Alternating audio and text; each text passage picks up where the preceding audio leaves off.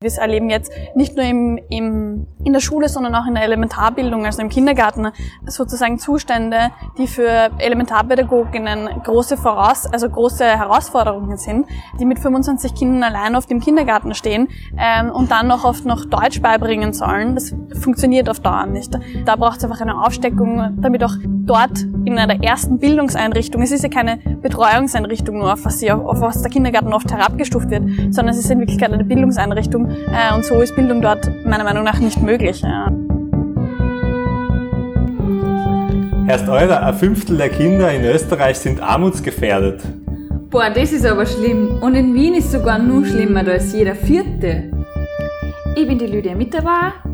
Und ich, Marcel Strobel, und ich habe mich mit der Vorsitzenden der Bundesjugendvertretung getroffen. Ähm, ihr setzt euch für die Jugendlichen und Kinder in in Österreich ein, eine Gruppe, die eher unterrepräsentiert ist, beziehungsweise nicht so viele Lobbying-Möglichkeiten hat. Wie, macht ihr das so vom Grund auf mal? Ja, ähm, also als Bundesjugendvertretung ähm, sind wir die gesetzliche Interessensvertretung äh, aller Kinder und Jugendlichen in Österreich. Ähm, das heißt, wir haben so wie beispielsweise äh, die AK sozialpartnerschaftlichen Status.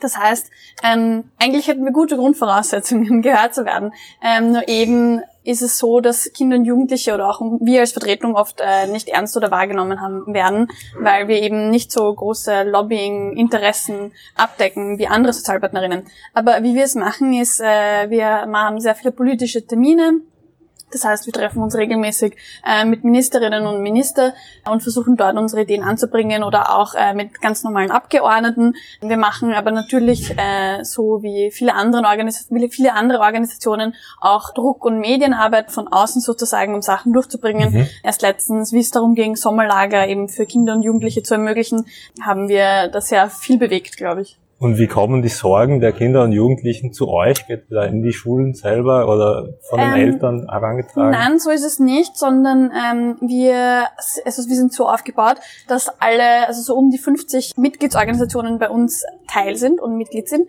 ähm, nämlich alle Kinder- und Jugendorganisationen, an die man so denken kann äh, in Österreich, von konfessionellen wie der katholischen Jugend oder der muslimischen Jugend über alle politischen bis hin zu verbandlichen wie Pfadfinderinnen oder ja, wie Pfadfinderinnen beispielsweise oder die Austrian Players League, die sich mit E-Sports beschäftigen.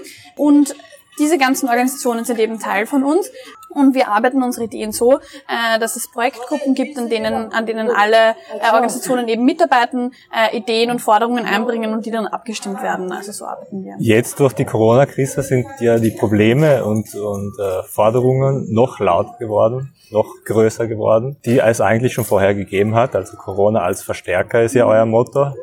Was war das größte Problem, was in Corona ja. aufgefallen ist? Also während Corona, glaube ich, war das größte Problem äh, im Kinder- und Jugendsektor vor allem die Schulschließungen ähm, und der lange Lockdown, wo äh, manche Kinder gar nicht erreicht äh, worden sind mehr, äh, wo es keine Ausstattung gab, wo manche dann halt zu Hause gesessen sind und einen Laptop zur Verfügung haben und andere in engen äh, oder beengten Wohnverhältnissen leben und vielleicht drei Monate lang gar keinen Zugang zu, also E-Learning oder so hatten. Und ich glaube, das ist ein großes Problem und deswegen haben wir uns in unserem Kompass, äh, den wir jetzt erarbeitet haben, auch äh, das Bildungssystem und die Digitalisierung da als Punkt, äh, der dringend bearbeitet gehört, herausgenommen. Ihr seid für, für gratis Laptops oder gratis Endgeräte für die, die es brauchen.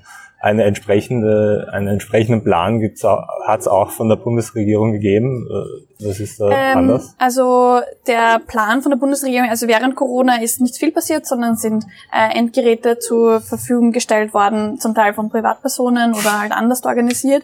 Ähm, wir wollen wirklich, dass nicht nur Schülerinnen, die dies brauchen, äh, einen Laptop bekommen, sondern jede Schülerin und jeder Schüler, damit sozusagen einheitliche Standards auch vorherrschen, damit Kinder und Jugendliche mit den gleichen Geräten arbeiten ähm, und Lehrerinnen das auch in ihrer Ausbildung sozusagen lernen, wie sie mit diesen Geräten umgehen.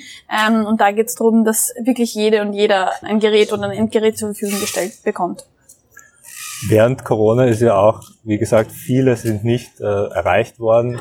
Deutsch in der Schule ist, ist oft der einzige Punkt äh, der Kinder und Jugendlichen, wo man Deutsch spricht, weil in, in der Familie eine andere Umgangssprache gesprochen wird. Äh, wie wie schaut's da aus? Deutschkurse, Deutschklassen in diese Richtung? Also grundsätzlich als Bundesjugendvertretung sehen wir diese Deutschklassen sehr schwierig, ähm, weil man Sprachen auch dadurch erlernt, indem man sie einfach sozusagen äh, übt und ausübt. Und ich glaube nicht, dass sozusagen ein äh, Abtrennen von Kindern und Jugendlichen der, der sinnvollste Weg ist, äh, sondern was es braucht, äh, ist mehr Lehrpersonal bei Lehrpersonal, äh, das sich um Schülerinnen stärker kümmern kann, Sozialarbeiterinnen in der Schule, die sehen, wo es Probleme gibt oder wenn es auch Probleme mit Deutsch oder was auch immer gibt, äh, und da einen anderen Weg gehen als Deutschklassen das tun, nämlich anprangern und Kinder sozusagen an andere Räume abschieben, damit man sich so um die Probleme kümmern kann. Und wir erleben jetzt nicht nur im, im in der Schule, sondern auch in der Elementarbildung, also im Kindergarten, sozusagen Zustände, die für Elementarpädagoginnen große Voraus, also große Herausforderungen sind, die mit 25 Kindern allein auf dem Kindergarten stehen ähm, und dann noch oft noch Deutsch beibringen sollen. Das funktioniert auf Dauer nicht. Da braucht es einfach eine Aufsteckung, damit auch dort in einer ersten Bildungseinrichtung, es ist ja keine Betreuungseinrichtung nur, auf was, sie, auf, auf was der Kindergarten oft herabgestuft wird, sondern es ist in Wirklichkeit eine Bildungseinrichtung mhm. äh, und so ist Bildung dort meiner Meinung nach nicht möglich. Ähm, da braucht es eher ein Aufstocken von Kräften und ein Aufstocken und ein besser, einen besseren Betreuungsschlüssel beispielsweise. Jeder fünfte, jedes fünfte Kind ja. und jeder fünfte Jugendliche lebt in Armut in Österreich. Mhm. Ihr kommt da mit einer Kindergrundsicherung ähm, für, für alle Kinder. Ja. Wie kann man sich das vorstellen? Ja, also es ist eigentlich erschreckend, wenn man sich denkt, wir sind Österreich äh, ist so ein reiches Land und trotzdem ist jedes fünfte Kind in Österreich von Armut betroffen und bedroht. Das wird sich natürlich durch die Arbeitslosenzahlen, die wir jetzt haben, weiter verstärken. Und wir haben vor zwei Jahren eine Kampagne auch gehabt zu dem Thema äh, Kinderarmut, äh, nämlich Kinderarmut, also Armut ist kein Kinderspiel, äh, und haben da einen Maßnahmenplan erarbeitet. Und darin ist zum Beispiel auch enthalten, das, was wir jetzt immer noch fordern, weil sie nichts getan hat, eine Kindergrundsicherung. Äh, das bedeutet, ähm, dass jedes Kind in Österreich individuell abgesichert werden soll, äh, in einer gewissen Höhe mit einem gewissen Betrag, der nicht davon abhängig ist, äh, von sonstigen Sachen abhängig ist und dass es nicht sein darf, wie zum Beispiel bei der Mindestsicherung geplant oder diese Kürzung, Strafkürzungen bei vielen Kindern, sondern es geht darum, wirklich Kinder und Jugendliche vor Armut zu bewahren und mit einem Grundbetrag äh, sozusagen abzusichern. Da gibt es auch Modelle, äh, die schon Zahlen vorlegen. Die sind einerseits äh, zum Beispiel von der Volkshilfe ausgearbeitet worden. Mhm. Und um sozusagen dieses Modell zu arbeiten, was es eigentlich braucht, äh, fordern wir eine Kinderkostenstudie, ähm, weil die das letzte Mal im Jahr 1956 äh, gemacht wurde. Das heißt, heißt quasi, wie viel ein Kind kostet, kostet bis genau, es erwachsen ist. Genau, bis es erwachsen ist, beziehungsweise was man so zum Leben braucht. Und das letzte Mal wurde es eben 1956 gemacht. Äh, da gab es noch keine Mobiltelefone, da gab es noch kein Internet. Also, es ist über 60 ja. Jahre her. Und äh, es steht jetzt im Regierungsprogramm. Das heißt, wir hoffen, dass zumindest mal das kommt, damit man auch wirklich sieht, was ein Kind so kostet. Und es gibt da Berechnungen von der Insolvenzberatung, glaube ich, oder so ist das. Und die berechnen so 600 bis 700 Euro für ein Kind im Monat. Und auf mhm. das wird es ungefähr kommen. Äh, und das sind die Regelbedarfssätze, an denen, die wir uns, an denen wir uns orientieren werden müssten. Äh, und da braucht es eben Absicherung für Kinder, äh, damit diese nicht, wenn Eltern in Armut, also von Armut betroffen sind beispielsweise, auch darunter leiden. Weil die sind in Familien, die, die am schlimmsten leiden.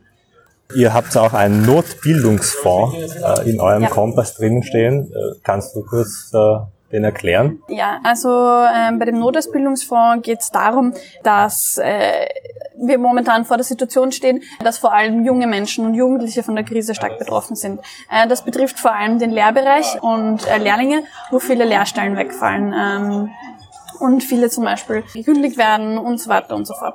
Um Lehrlingsausbildung weiterhin qualitativ zu ermöglichen, braucht es jetzt einerseits eine Aufstockung der finanziellen Mittel in den überbetrieblichen Lehrstellen und andererseits eben diesen Notausbildungsfonds. Da geht es darum, dass eine gewisse Summe an Geld einfach dafür zur Verfügung gestellt wird, dass sozusagen der in den Lehrbereich, äh, in den Lehrlingsbereich sozusagen fließt. Mhm was auch ein spannendes Modell eben im Lehrlingsbereich ist, an dem sich dieses, das ein bisschen orientiert ist, ähm, das, das Vorarlberger Modell, wo es darum geht, dass Betriebe grundsätzlich eine gewisse Summe an Geld einzahlen müssen für die Lehrlingsausbildung. Wenn sie die Lehrlingsausbildung durchführen, bekommen sie aus diesem Topf wieder Geld heraus. Wenn sie die Lehrlingsausbildung nicht durchführen, gibt es kein Geld äh, sozusagen und sind das in einer Art Sanktion. Und ich glaube, das ist sehr sinnvoll, weil wir brauchen Fachkräfte und es kann nicht sein, dass alles sozusagen auch immer in den staatlichen Bereich abgeschoben wird äh, und in die Übers, äh, die sich dann darum kümmern müssen, auf Fachkräfte auszubilden, die die Betriebe ja brauchen. Und außerdem wollen wir, dass eben oder wäre es jetzt ein guter Zeitpunkt, endlich darüber nachzudenken, wo fehlen uns Lehrberufe, zum Beispiel im sozialen oder im digitalen äh, oder im Nachhaltigkeitsbereich, äh, wo man sicher jetzt die Chance ergreifen könnte, äh, auch neue Lehrberufe zum Beispiel zu definieren und Jugendliche dafür auszubilden. Es gibt es zum Beispiel neue Schulen, die speziell für Sozialberufe ja. ausbilden. Das ist an sich eine gute ja, Sache. Ja, ist an sich eine gute Sache und das gehört viel mehr, ähm, glaube ich, durch, also viel mehr gemacht, weil wo liegen die Herausforderungen ähm, und wo liegen zukunftsträchtige äh, Bereiche. Das ist der Nachhaltigkeitsbereich, das ist der Sozialbereich. Beispielsweise Pflegekräfte oder Leute, die im Sozialbereich oder auch im Bildungswesen zum Beispiel arbeiten, wird es immer brauchen. Oder auch der digitale Bereich, äh, wo in, sich sicher in den kommenden Jahren weiterhin, so wie jetzt, ständig äh, viel tun wird. Ähm, und gerade da muss man ansetzen und Jugendliche dafür ausbilden. Die Schule hat gerade begonnen. Ähm, die Corona-Ampel scheint scheint nicht so gut funktioniert, zu funktionieren, ja. besonders in den Schulen.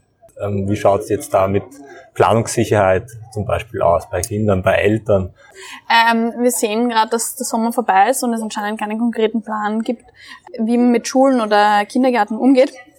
Was nicht passieren darf, äh, noch einmal, um das in aller Deutlichkeit zu sagen, ist eine komplette Schulschließung. Ich glaube, das ist äh, also eine komplette Schließung der Bildungseinrichtungen. Ich glaube, das ist der Worst Case. Natürlich wird man irgendwie so wie jetzt vorgehen müssen, dass halt bei äh, Verdachtsfällen sozusagen eine Klasse geschlossen wird oder auch nicht. Wir sehen aber oft, dass die Teststrategie da auch äh, sozusagen äh, fehlläuft. Wien macht jetzt diese Gurgeltests anscheinend in 24 ja. Stunden. Äh, ich glaube, das ist eine Verbesserung. Äh, und man hat den ganzen Sommer Zeit. Wieso gibt es diese Gurgeltests nicht so und so schon in allen Schulen? Äh, weil wir wussten, dass wir irgendwann wieder aufmachen werden müssen. Ja, ich glaube, äh, sehr schwierig und ich glaube, das ist auch nicht, nicht nur für Eltern und Kinder und Jugendliche belastend, sondern natürlich auch für die Lehrkräfte, die nicht wissen, äh, wie sie damit umgehen, wie sie damit umgehen müssen, egal äh, ob das Elementarpädagoginnen oder äh, Lehrerinnen im Volksschul- oder hoch, also im höherschulischen Bereich sind. Ich glaube, es sind schwierige Zeiten auch für diese. Ja. Und glaubst du, längerfristig betrachtet, Corona-mäßig nächstes Jahr, übernächstes Jahr, wie lange wird uns das noch begleiten? Ich glaube, es wird uns noch eine Zeit begleiten. Ich meine, ähm, der Bundeskanzler hat zwar gesagt, das ist ein Licht am Ende des Tunnels. Mit der Situation, die sich jetzt im Herbst ergibt, äh, sehe ich das Licht momentan nicht. Ich glaube, bis eine Impfung da ist äh, und bis die flächendeckend durchgeführt äh, wird, werden wir mit dem Virus sozusagen umgehen müssen und äh, wird uns das begleiten und wird, werden uns der Mund-Nasenschutz und so weiter sicher noch länger begleiten. Also ich hoffe, dass wir irgendwann wieder sozusagen aufatmen können. Ähm, wann das ist, ich bin keine Wissenschaftlerin, das kann ich nicht sagen. Jetzt kurz vor der Wien-Wahl kommt äh, ja pünktlich quasi wie vor jeder Wahl immer das Thema Auslandswahlrecht. Kinder, die in Österreich geboren werden, aber von, von quasi äh, migrantischen Eltern haben ja immer noch keine österreichische Staatsbürgerschaft und können somit auch nicht auf höheren Ebenen Gemeinderat zum Beispiel mhm. wählen. Ihr fordert da eine quasi Staatsbürgerschaft ab Geburt. Mhm. Also es gibt ja sozusagen zwei Varianten, wie Staatsbürgerschaftsrecht vergeben wird. Einerseits äh, ius sanguinis oder ius soli. Ähm, das heißt, das eine Mal hängt vom Blut und das andere Mal vom Ort der Geburt. Äh, Österreich ist da sozusagen äh, im Gegensatz zu anderen EU-Ländern sehr restriktiv. Wie Deutschland zum Beispiel. Wie, genau, äh, sehr restriktiv. Ähm, wir haben, äh, so, also wir fordern eben, dass Staatsbürgerschaft dann erworben wird, wenn man in Österreich geboren wird. Ähm, also nach, weil das wichtig ist und andererseits auch, dass Menschen, die in Österreich äh, ihren Hauptwohnsitz haben und seit zehn Jahren auch ein Wahlrecht bekommen. Bürgermeister Ludwig hat dazu gesagt, äh, wieso werden Sie dann nicht, beantragen Sie dann nicht die hm. österreichische Staatsbürgerschaft? Ich glaube, es hat sehr viele Gründe. Ich glaube, das kann man nicht pauschalisierend sagen. Ich glaube, einerseits geht es äh, um das Problem der Doppelstaatsbürgerschaft, wo wir sehen, äh, dass diese Doppelstaatsbürgerschaft sehr restriktiv vergeben wird und äh, in Ausnahmefällen, ähm, also es gibt's ja, ja. Äh, nur man muss ähm, entweder besonders wichtig sein oder, oder besondere Voraussetzungen erfüllen, um das zu bekommen. Und andererseits sind es, glaube ich, oft äh, die Kosten und die Verfahrenswege, die damit einhergehen, ähm, die schon noch Hürden darstellen für Familien, wo es dann um fünf Leute geht, zum Beispiel die Staatsbürgerschaft zu ändern, ähm, schon noch Hürden sind. Ich glaube, pauschalisierend, ich bin keine Wissenschaftlerin, die sich jetzt mit dem Staatsbürgerschaftsrecht äh, so auseinandersetzt, aber Äh, ich glaube, es sind beispielsweise diese Gründe, die oft sozusagen daran hindern, die Staatsbürgerschaft zu erwerben. Und äh, was man ja auch sagen muss, für EU-Bürgerinnen ist es ja möglich. Also die haben ja eine andere Staatsbürgerschaft und wählen jetzt zum Beispiel bei der Wien-Wahl auf Bezirksvertretungsebene. Genau. Also da, da ist es ja möglich. Und ich finde, es sollte nicht dann beispielsweise auch an einer EU-Staatsbürgerschaft hängen, sondern äh, eben allen anderen auch ermöglicht werden. Herst Euder, ihr habt's gerade Herst Euder gehört. Bei Fragen oder Kommentaren schreibt uns einfach eine E-Mail an redaktion.vienna.at. Gern auch bei uns melden, wenn ihr jemanden wisst, den wir unbedingt einmal interviewen sollten. Wir freuen uns, von euch zu hören und bis zum nächsten Mal bei Herst.